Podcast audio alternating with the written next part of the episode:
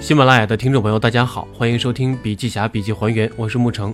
每周的周一、周三、周五跟您一起学习笔记，欢迎大家加入我们的学习交流群二五五二四五三二五，一起讨论，共同成长。神秘的华为工作法到底是什么？为什么华为的工作效率很高？为什么你努力工作却收效甚微？为什么工作总是越忙越乱，越乱越忙？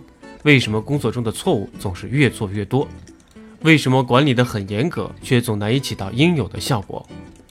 无论是企业还是个人，学习华为，想要从华为那里获得真正有意义、有价值的东西，那么所学习的不应只是华为的体系，不应只是所谓的企业文化，而更应是华为运作过程中存在的各种工作方法及华为人的工作态度和方式，这才是华为运作模式的精华。反省是棵智慧树。只有深植在思维里，它才能为我们提供源源不断的智慧。工作难免会犯错，我们要有一个认真对待的态度，解剖自己，去认真反省，并找出错误的原因。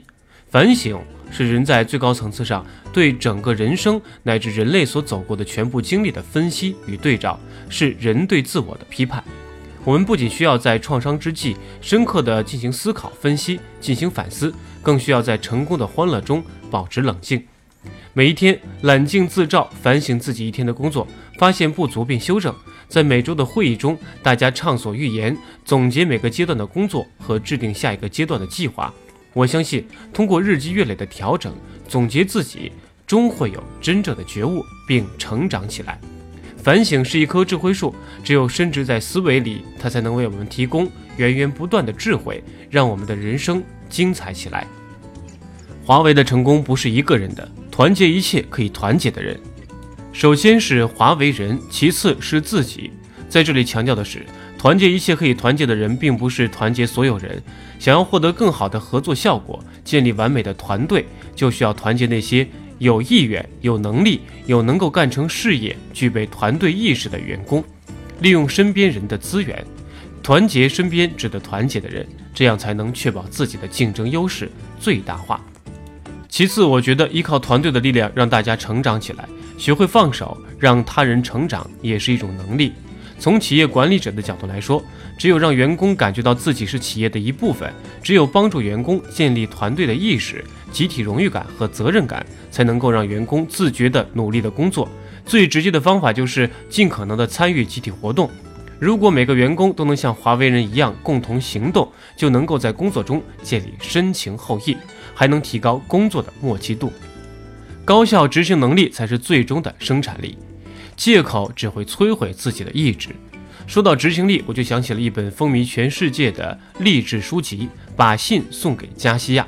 文中主人公罗文面临古巴丛林恶劣的环境挑战，加上西班牙军队的追赶和阻拦的风险，他根本没有多想，也没有多考虑，更没有因为各种困难为自己找借口。坚强的他克服重重困难，顺利地将信送到了加西亚手中。罗文的成功，除了出色的个人能力外，就是出色的工作态度。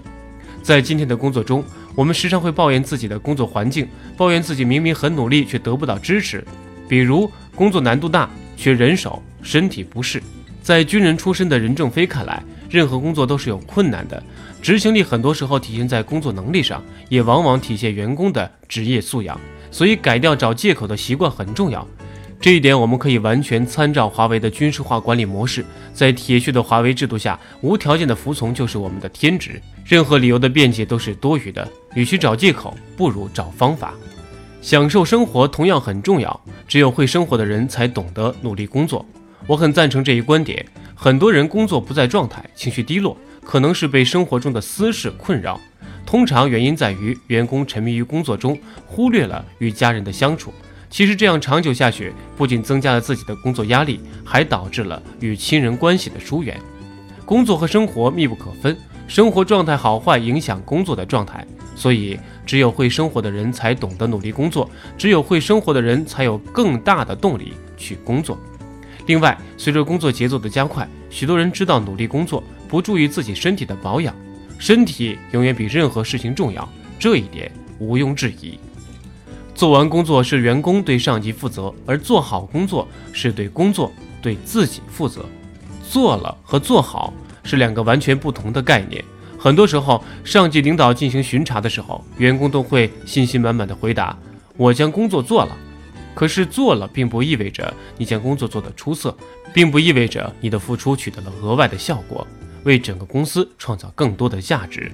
做工作或者将工作做完，这是员工的一个基本素养，它仅仅体现出一种执行任务的基本态度。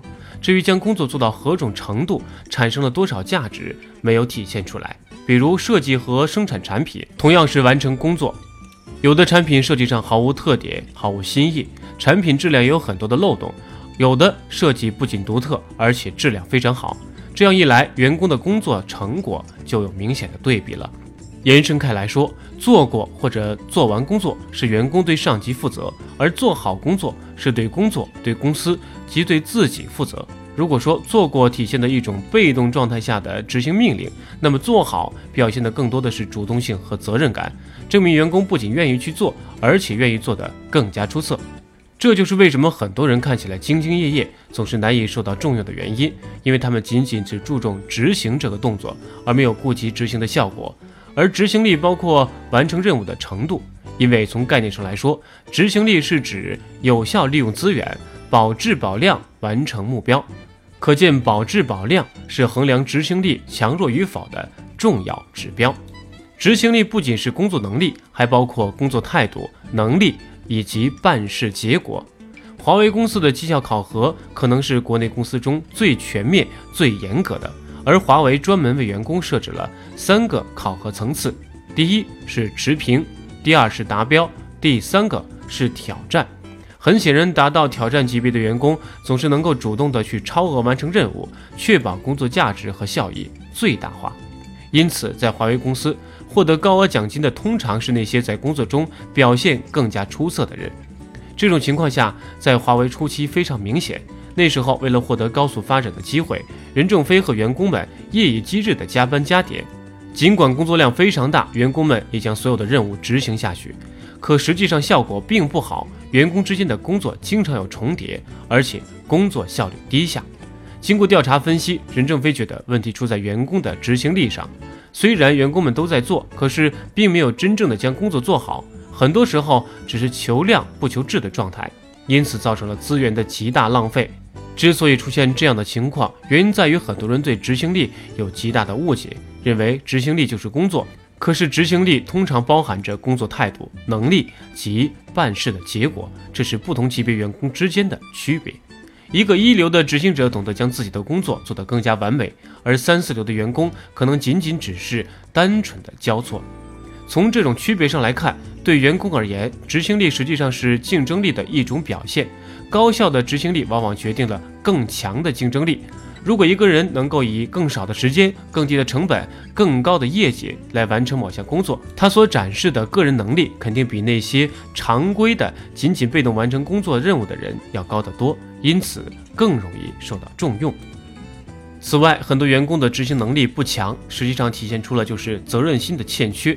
执行能力实际上体现的是一种工作态度，需要员工保持激情、动力以及责任感。责任感不强的人难以认真对待自己的工作，也根本不可能尽力将工作做得更加出色。总是想着，既然上级没要求那么多，那么我把工作做了就行了。而对于富有责任心的员工而言，常常会在工作中投入更多的精力，不仅仅做完工作，还要尽量在工作中创造更大的价值。